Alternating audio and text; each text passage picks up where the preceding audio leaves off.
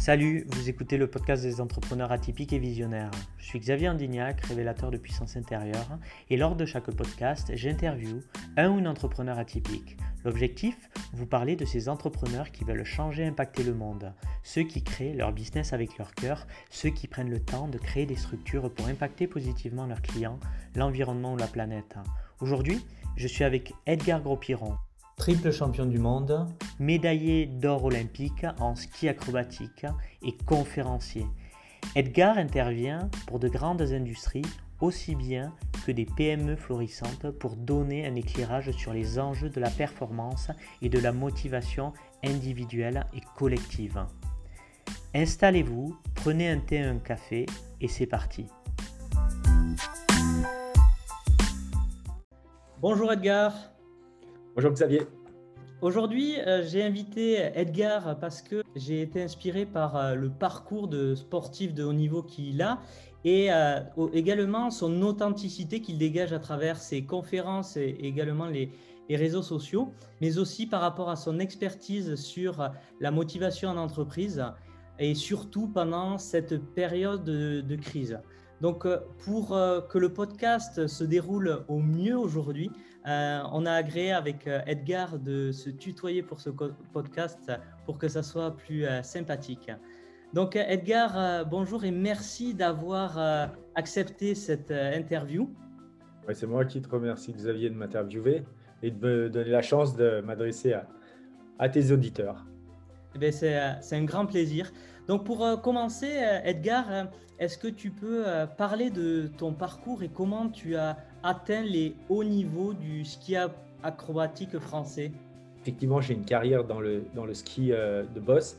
Le ski de boss, c'est une discipline euh, qui n'était pas olympique quand j'ai commencé et qui est devenue euh, au milieu de ma carrière et j'ai gagné les Jeux. La première fois, d'ailleurs, que cette discipline était inscrite aux Jeux olympiques, c'était en 92 et c'est les Jeux que j'ai gagnés. Donc, je suis le premier champion olympique de cette, cette discipline. Aujourd'hui, en France, on, est deux, puisque Perrine Lafont est également championne olympique de ce, sport-là. On n'est que deux, voilà, donc c'est assez rare comme euh, on est assez rare comme, euh, champion dans ce sport, euh, et on est très, voilà, on est très fiers. cette carrière de sportif, pour moi, de sport de haut niveau, elle a duré une dizaine d'années à peu près. Et au cours de ces dix années, j'ai remporté plusieurs fois les championnats du monde, trois fois en trois participations. Et puis aussi euh, le circuit de la Coupe du Monde, qui est un peu le classement général euh, euh, chaque année. je l'ai remporté quatre fois sur, sur neuf. Et, et puis la plupart du temps, sinon, j'étais sur le podium. Une seule fois, je n'ai pas été. cette fois, c'était l'année où je me suis blessé, en fait.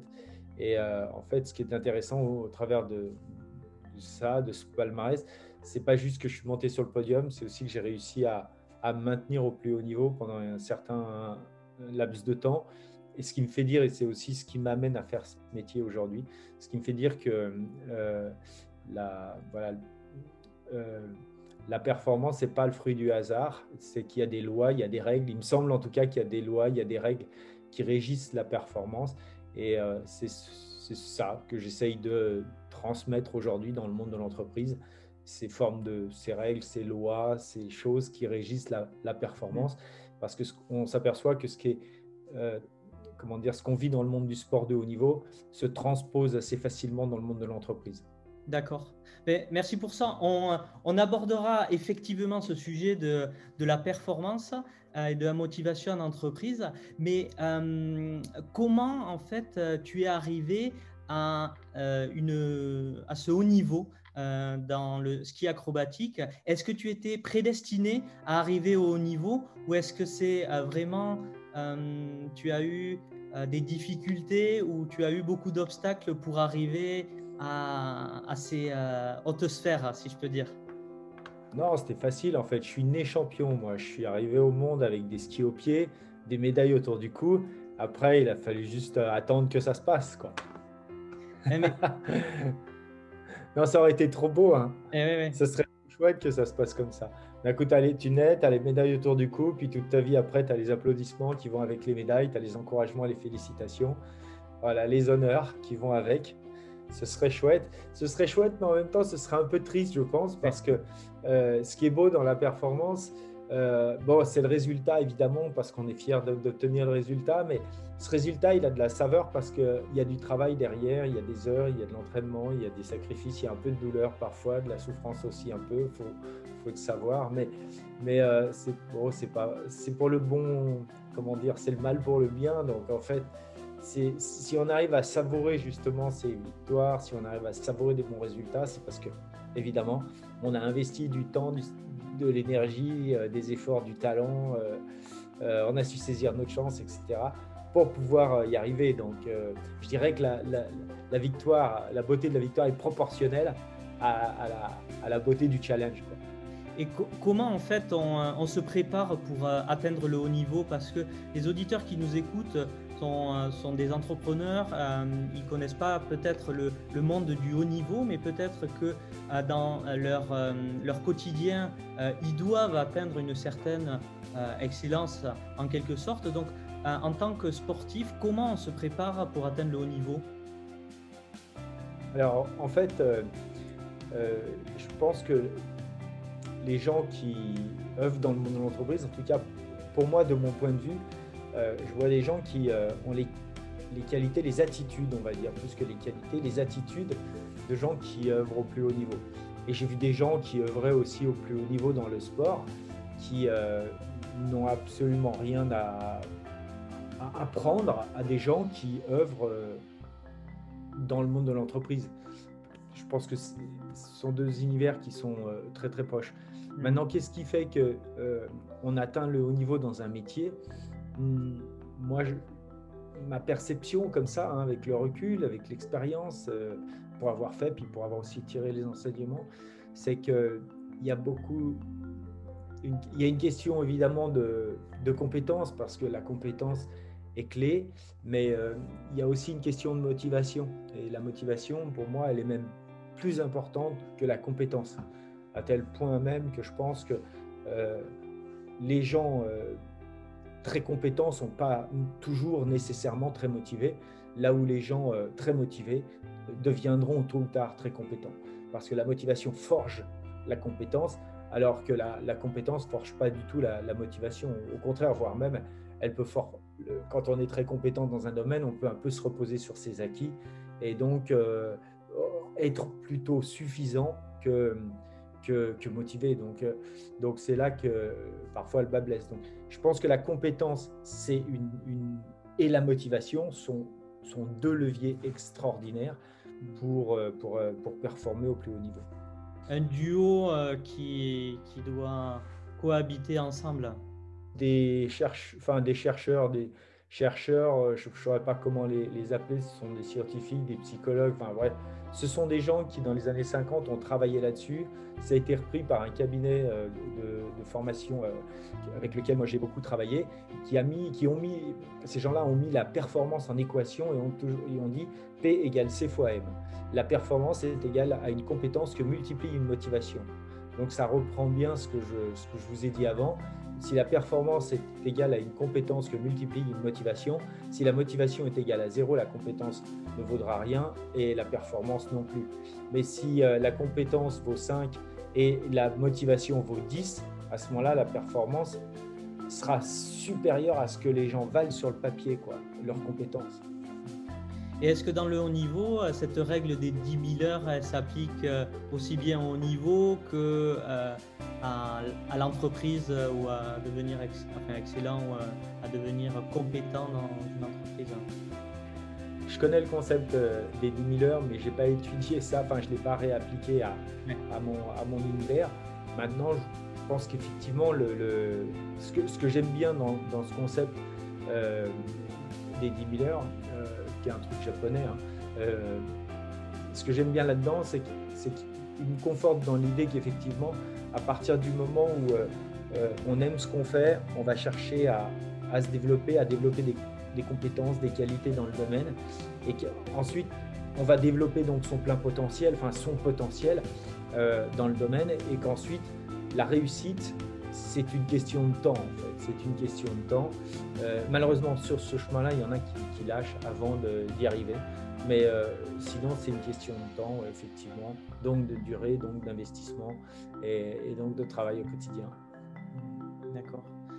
J'avais eu une question d'un auditeur qui disait comment retrouver de la motivation quand on est au sommet? C'est le plus difficile.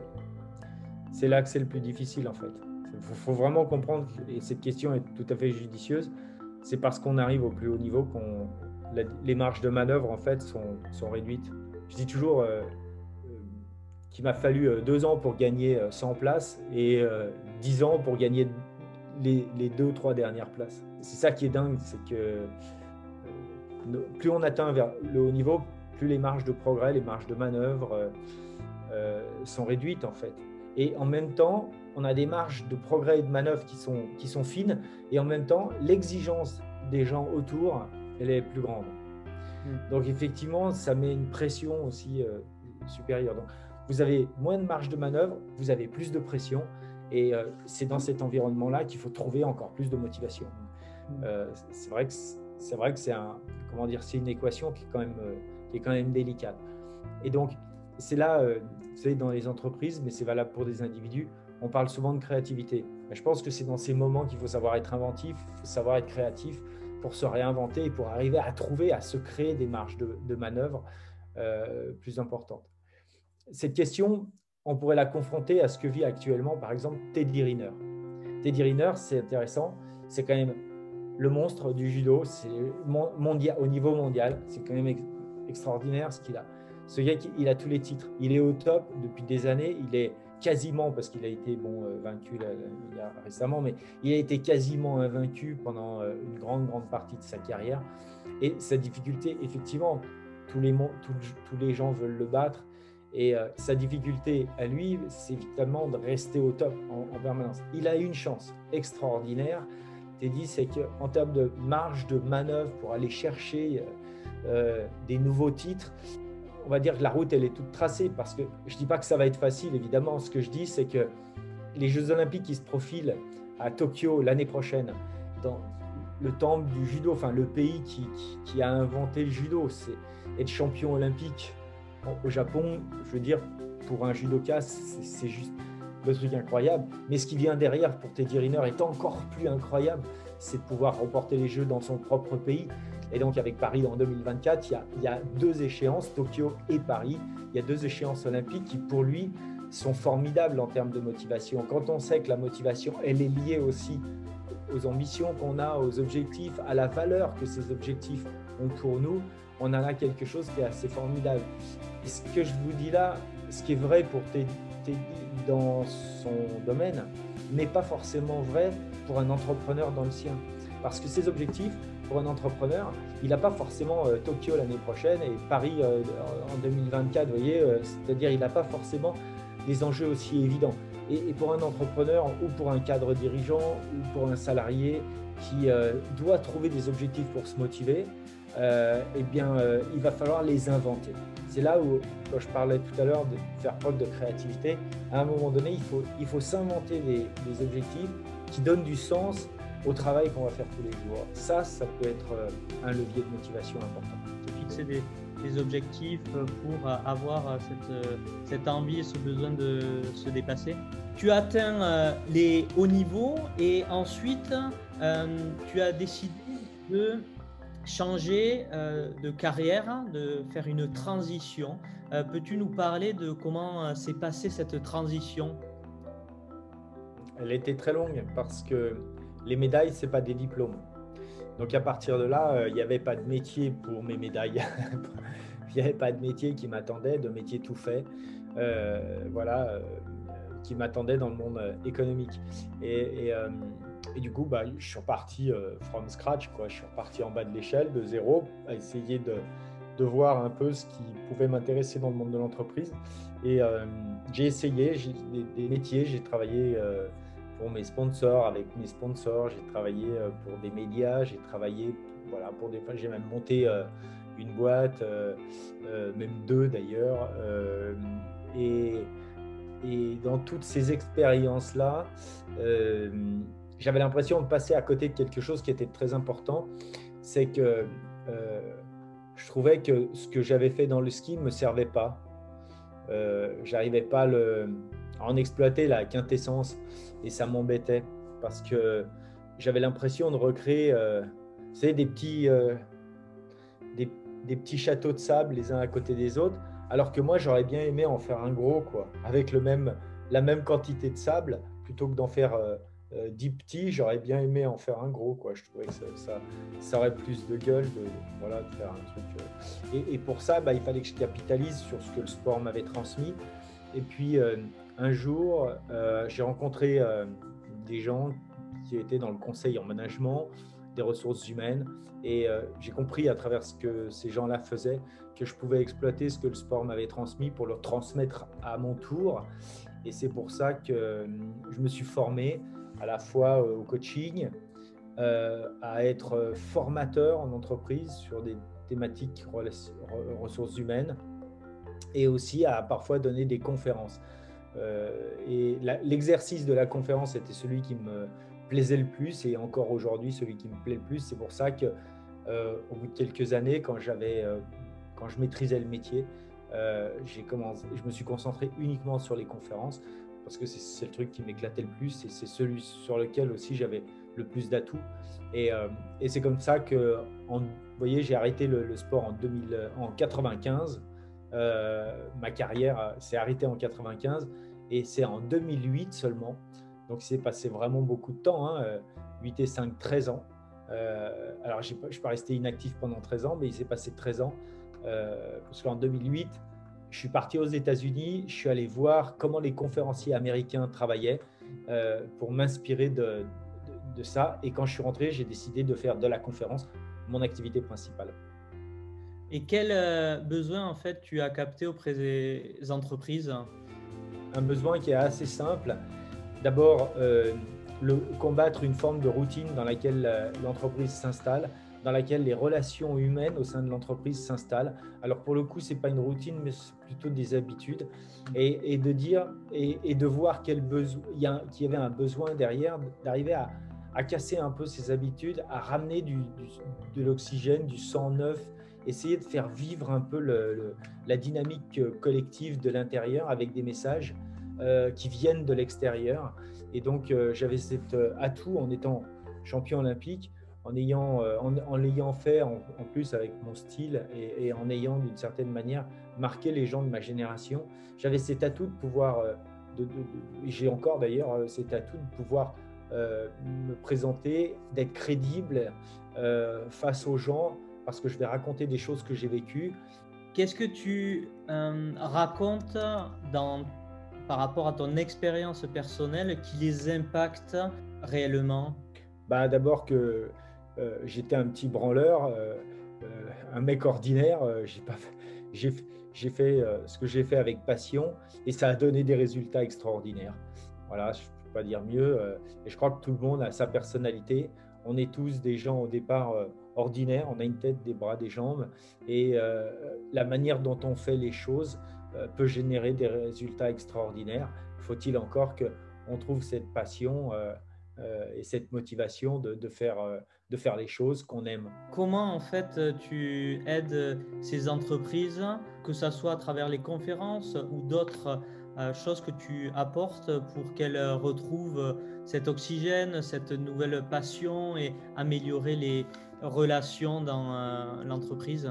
D'abord, j'étudie le, l'entreprise, euh, je, demande à ce qu'on m'explique à qui je m'adresse, qu'est-ce que font les gens. Euh, je vais chercher à comprendre en fait euh, leurs enjeux et ensuite mes messages, ce que je vais raconter, doit venir toucher les gens. Après, ce sont les entreprises qui font le job et qui font et notamment le management au sein de l'entreprise qui fait le job pour faire en sorte que les choses changent, c'est-à-dire que les gens que tout le monde capitalise sur les messages qui ont été transmis. Euh, parce que l'enjeu quelque part, il, est là. C'est pas que je vienne raconter ma vie, c'est bien que les gens fassent quelque chose à partir de ce que je raconte. Est-ce que au, final, le ski de boss, qui est pour les auditeurs qui, qui nous écoutent, c'est une piste à 30 degrés d'inclinaison avec des bosses qui sont énormissimes. Moi, quand j'y vais, je me dis waouh! Quand on voit les skieurs acrobatiques, c'est une descente très droite et une impression de gérer le, le, chaos avec sérénité. et est-ce que c'est à travers ces métaphores qui peuvent être utilisées du ski euh, qui permettent aux leaders de comprendre comment gérer les situations de chaos ou de difficultés dans euh, leurs équipes. Oui, tout à fait. La puissance de la métaphore euh, peut faire bouger les, lignes, effectivement. Et des métaphores dans le sport de haut niveau, il y en a beaucoup. Dans le ski de boss, évidemment, il y en a aussi, puisque on se balance dans un monde rempli d'obstacles et que l'idée c'est de trouver son équilibre là-dedans que c'est un sport de contrôle aussi, c'est-à-dire chaque virage est un coup de frein parce qu'on arrive à rebondir dessus et à passer à, l'obstacle d'après. Euh, il y, a, énormément de, métaphores qu'on peut faire euh, effectivement entre le ski boss et, et le monde professionnel et la vraie vie en fait tout, simplement. Euh, et la puissance évocatrice en fait de ces métaphores peut faire bouger les lignes. C'est ça qu'il faut retenir parce que c'est ça qui est important. C'est pas tellement ce que je raconte c'est la manière aussi dont c'est raconté et c'est la manière dont ça touche les gens qui va euh, créer euh, qui va créer de la dynamique. Et là, on est aujourd'hui en janvier 2021, en pleine crise économique. Euh, comment en fait, euh, donc tu disais que euh, faire des obstacles une opportunité, et comment en fait tu, aides ces entreprises à considérer cette crise comme une opportunité? La plupart des gens angoissent dans ces situations de crise. Ils angoissent parce qu'ils subissent. Donc la première chose, c'est leur montrer qu'ils ont quand même un pouvoir d'agir sur la situation. Alors ils ne peuvent pas agir sur les causes. D'ailleurs, on est très peu aujourd'hui sur cette planète à pouvoir agir sur les causes de la pandémie. Il n'y a que quelques chercheurs qui, trouvent le vaccin, qui le font. Donc on est très peu à pouvoir agir sur les causes. Par contre, tout le monde peut agir sur les conséquences que ça a sur sa propre vie. Donc déjà, redonner ce pouvoir et cette lucidité, ramener les gens, c'est peut-être assez simple, mais à cette simplicité et à cette lucidité-là, c'est euh, la première étape. Dire aux gens, si vous regardez bien, en fait, vous avez le pouvoir euh, d'agir et, donc d'éviter, en tout cas, de, subir cette situation. C'est la première chose. Ensuite, ce que je leur dis, c'est issu, c'est le fruit de mon expérience euh, personnelle, c'est que agir, ça veut dire prendre des décisions, ça veut dire faire des choix, ça veut dire quelque part bouger. Dans ces situations, le monde va tellement vite que les choix qu'on fait aujourd'hui seront probablement euh, obsolètes dans un mois, deux mois, trois mois, très vite.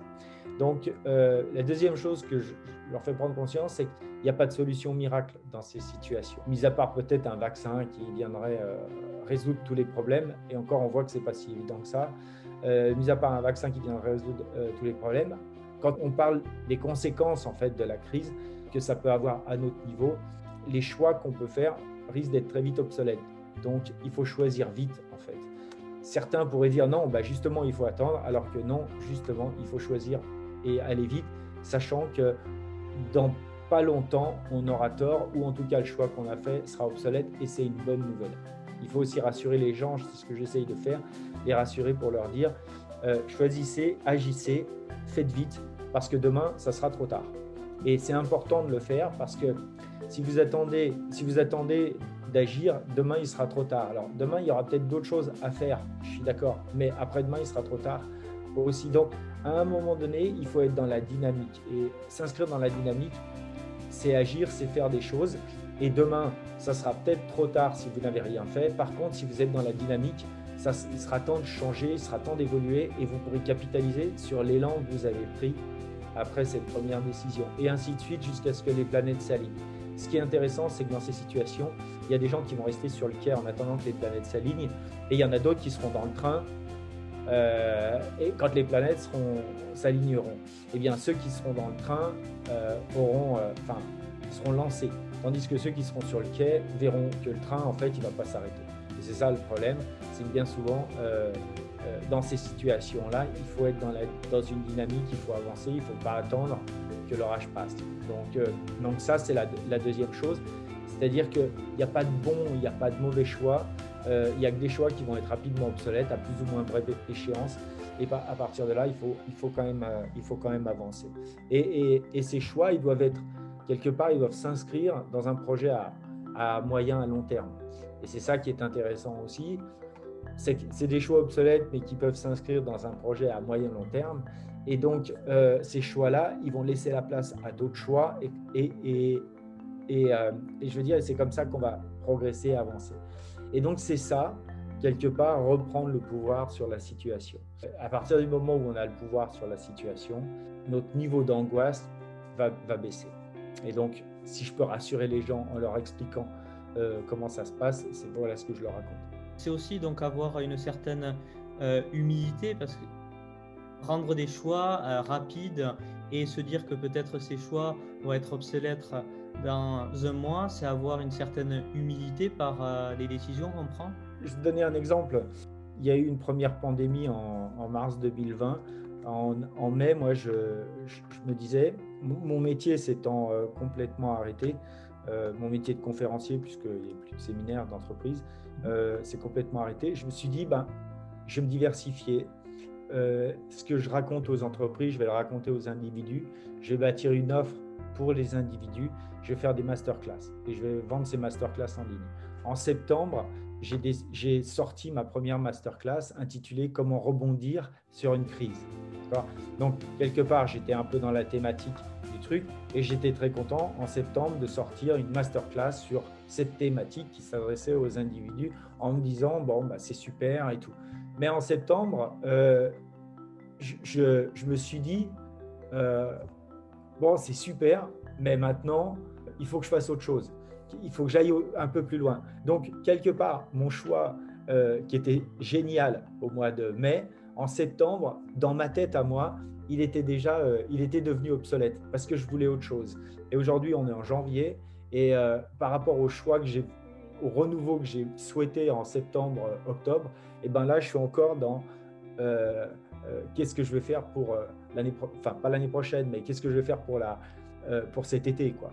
Et donc, je suis toujours dans la dynamique. Et, et, c'est ça qui est intéressant, c'est-à-dire que évidemment, si j'avais pas pris la décision de faire des masterclass en attendant que l'orage passe, aujourd'hui, j'aurais toujours pas sorti une masterclass et j'en serais au point euh, d'il y a dix mois. D'accord? J'en serais au même point qu'il y a dix mois ou euh, neuf mois. D'accord? Mais si j'en suis aujourd'hui euh, pas au même point qu'il y a neuf mois, c'est parce que j'ai décidé d'avancer et tout. Et si aujourd'hui je me mettais à, me dire, OK, bah, c'est maintenant le moment de faire des masterclass, eh ben, j'aurais neuf, dix mois de retard. Et je ne serais pas en train de me dire, ouais, mais il faut que je sorte des masterclass et puis des webinaires et puis il faut que je réinvente mon offre, euh, que je la digitalise complètement, etc. etc. C'est-à-dire que parce que le monde bouge, il nous oblige à bouger. Et donc, euh, parce que le monde bouge, il nous oblige à réfléchir, il nous oblige à bouger, il nous oblige à nous réinventer. Et les choses se font progressivement. Euh, je pense que j'aurais pas pu me dire euh, au début, ben, en fait, je vais faire des masterclass, plus des webinaires, plus un podcast, plus, euh, plus un blog, plus ci, plus ça. Je n'aurais pas mis tout, tout bout à bout au, premier jour. Il faut du temps pour construire une offre euh, digitale, il faut du temps pour se réinventer. je sais que c'est un boulot qui va me prendre encore deux ans, peut-être trois, je ne sais pas, parce que j'ai encore tout un tas d'idées. Mais c'est parce que je suis dans la dynamique des idées fait que j'avance. Le fait d'être toujours dans cette dynamique, est-ce que le ski euh, de boss euh, t'a permis au final, parce que euh, quand on descend en ski de boss, la prise de décision en quelque sorte, c'est quelque chose de très instinctif quand, on descend aussi vite. Et est-ce que tu as développé avec ce sport des qualités euh, pour euh, prendre des décisions plus rapidement euh, Non, cette qualité-là, je pense que, disons que c'est un trait de caractère que j'avais. Je suis plutôt quelqu'un d'intuitif et d'instinctif. Donc, dans mon sport, ça m'a été très utile pour skier vite. Donc, en fait, j'en ai fait un point fort dans mon sport, dans mon métier. Dans une situation de crise comme aujourd'hui, est-ce que toi, tu as ressenti que de faire confiance à cette intuition, à cet instinct, euh, ça t'aide à faire les bons choix? Alors comme je disais, en fait, il n'y a pas de bon, il n'y a pas de mauvais choix. Dans cette situation, il y a ceux qui, il y a ceux qui agissent, donc qui choisissent et qui agissent, et puis il y a ceux qui font rien. Euh, je dis ça parce que je dis il n'y a pas de bon et il n'y a pas de mauvais choix. Vous allez me dire si, il y a aussi des mauvais choix. Non, mais enfin, raisonnablement, euh, il n'y a pas de bon, il n'y a pas de mauvais choix parce que c'est pas tellement la décision que vous prenez. C'est comme je disais euh, l'autre jour à, des gens avec qui je travaille, je disais que je choisisse de faire une masterclass, bon, très bien, mais combien de mecs aujourd'hui ont envie de faire des masterclass? Alors, il y a tous ceux qui ne les font pas, puis il y a tous ceux qui les font. En fait, ce qui va compter derrière, c'est euh, l'excellence euh, opérationnelle euh, avec laquelle vous faites, vous mettez en œuvre vos décisions. C'est ça qui peut faire la différence. C'est pas tellement la décision, des choix ou des options. Enfin, beaucoup de gens en ont. c'est assez facile. Euh, quelque part. C'est qu'un de la, c'est 1% du résultat, du succès in fine. Ce qui va vraiment faire en sorte que derrière, on va faire de l'opportunité un succès. Hein, après avoir fait de la crise une opportunité, faire de la crise une opportunité, par exemple, c'est de dire ben, je vais me diversifier et je vais faire des masterclass. Mais pour faire de l'opportunité un succès, c'est l'excellence opérationnelle. Et ça, faire des masterclass avec un certain degré de qualité, bien positionné, euh, voilà, qui répond à un vrai besoin, etc. Ça, c'est de l'excellence opérationnelle. C'est pas juste la décision de faire une masterclass.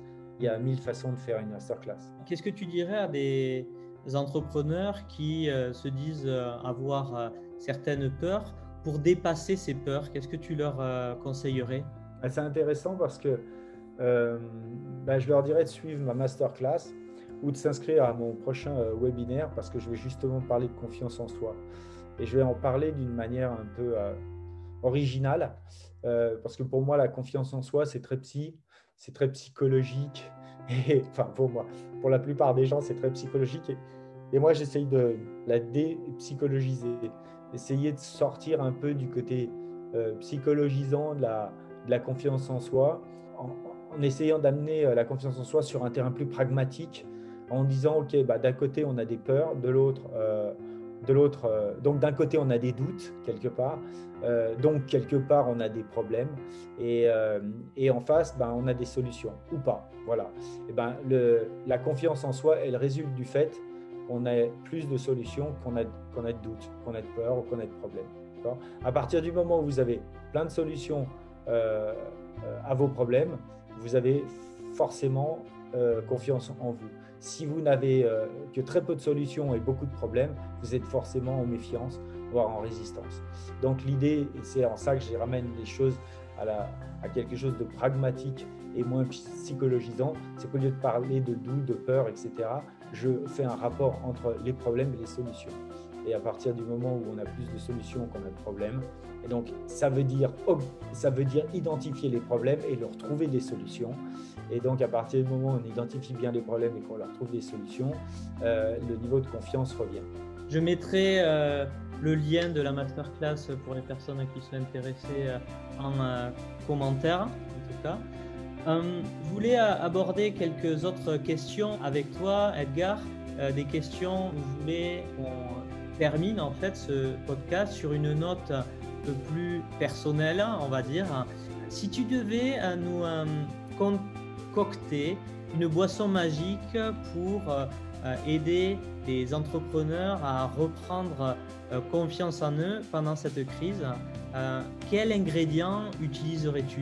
Dans cette boisson magique J'en mettrais trois. je mettrais de l'envie, du désir et du plaisir arriver à cultiver ces, trois ingrédients, envie, désir, plaisir, euh, dans son quotidien. Parce que je pense qu'avec ça, on arrive à faire euh, de grandes choses. Euh, alors forcément, vous allez me dire, mais c'est pas facile quand on est dans un monde en crise d'avoir envie, c'est-à-dire de se créer des, marges de manœuvre, prendre du plaisir, c'est-à-dire s'amuser dans son quotidien, et puis d'avoir du désir, désir de, progresser quelque part vers, son idéal. Euh, c'est pas facile, on est en crise, tu te rends compte, on a plein de problèmes, tu te rends compte, on n'a pas les, moyens, on n'a pas ci, on n'a pas ça, il y a des menaces partout, par-ci, par-là. Eh ben oui. Si vous prenez la, crise comme une fatalité, effectivement, euh, vous ne pourrez jamais faire du ski de boss. Si vous prenez la bosse comme un problème, vous ne pourrez jamais faire du ski de boss. Euh, si vous la prenez comme une opportunité ou comme un fait, on va dire déjà, si la bosse est un fait, si l'obstacle, si la difficulté, si la crise est un fait, vous allez pouvoir bâtir à partir de là. Et c'est ça qui est intéressant. La crise, elle, elle, elle se, elle, s'impose à tous.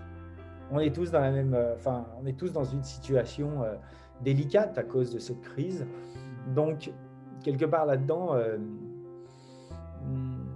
je ne dis pas qu'on est tous sur la même ligne de départ parce que ce n'est pas vrai, mais, mais, on a tous à, se réinventer. On a, d'ailleurs, je pense qu'il y a potentiellement cette crise va aussi obliger à, réinventer notre modèle économique, euh, pas que, et, sans doute sociétal. Et, donc, on, on, a tous quelque chose à tirer de cette, de cette crise. Et, euh, dans ces moments-là, euh, le, désir de progresser vers un, idéal, euh, et eh ben, il peut être grand. Il peut être grand parce que justement, cet idéal, il est, pas, il est à, construire, il est à inventer. Donc on a un choix, on va pouvoir quelque part se réinventer. L'envie,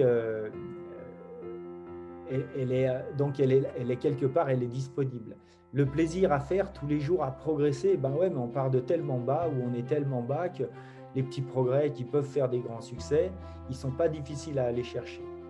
Et puis, euh, et puis le désir, le désir de se réaliser dans sa vie, par exemple, ce désir-là, euh, à partir du moment où on progresse et on prend du plaisir à progresser vers son idéal, euh, eh bien cette, envie de se réaliser, elle s'incarne tous les jours dans ce qu'on fait.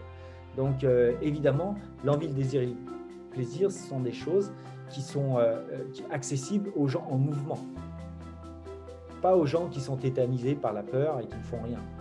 C'est accessible aux gens en mouvement. C'est pour ça que on peut renvoyer vers la masterclass pour vous expliquer quelque part comment se mettre en mouvement dans des situations critiques. Merci pour ce partage. Et quelle est la... Tu as parlé plusieurs fois de crise problème égale opportunité. Quelle a été dans ta vie ta plus grande crise euh, qui t'a permis de te transformer euh, le plus ou qui t'a apporté le plus? J'ai eu la chance d'en croiser assez peu et, des pas trop euh, dramatiques. Dans ma carrière, c'était la blessure. À certains moments dans ma carrière professionnelle, une fois j'ai déposé le bilan d'une société j'ai souvent échoué dans, mes boîtes. Euh, dans ma vie personnelle, j'ai divorcé. Euh, dans ma vie professionnelle, je me suis fait licencier.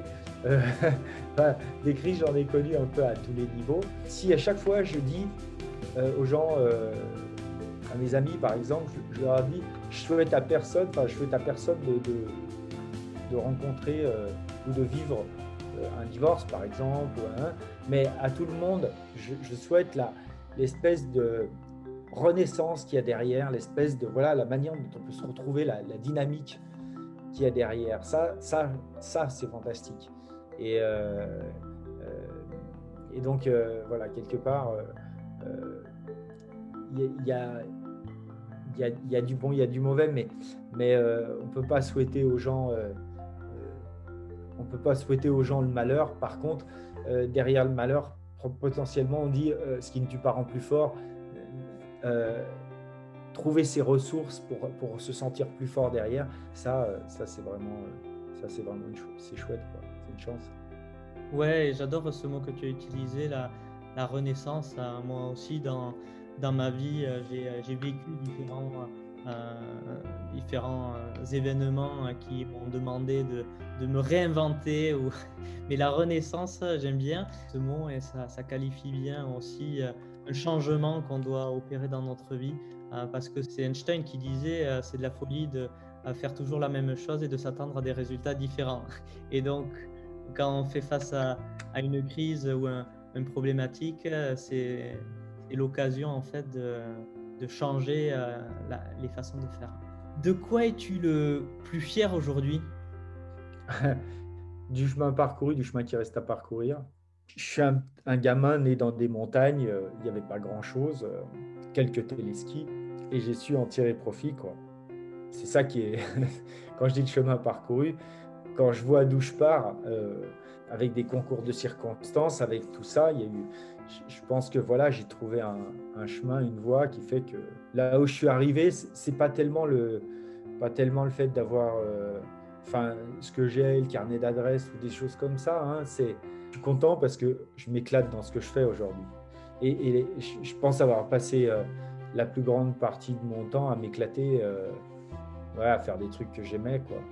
Euh, professionnellement parlant, j'ai quand même beaucoup de chance, quoi. Je m'éclate.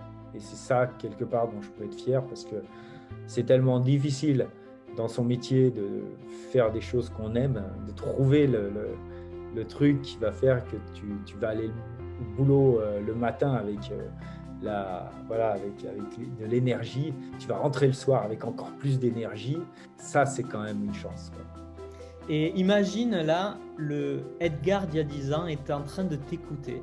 Et qu'est-ce que tu euh, lui dirais? Qu'est-ce que tu lui conseillerais? Euh, Doucement, va doucement.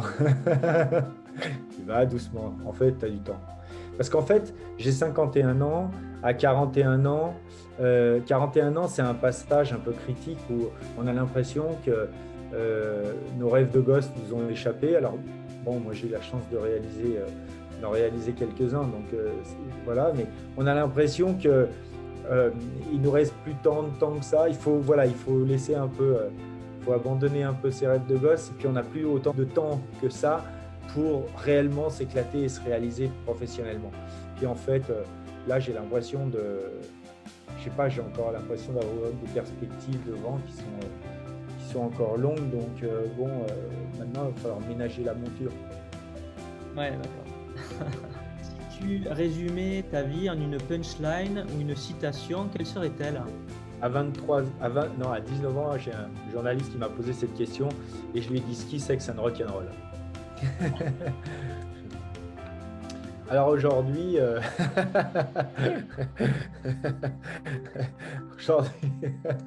aujourd'hui, euh, aujourd'hui, bah, je vais, je, voilà, je, me marre. Aujourd'hui, je me marre. Ça me fait marrer. J'aime bien. voilà. Je n'ai pas changé grand-chose. Mais là encore, je vais rester. ok, on va sur celle-là. Nickel. Hum, où peut-on te, retrouver, Edgar, pour euh, les, les personnes ou euh, les entreprises qui souhaiteraient faire appel à tes services?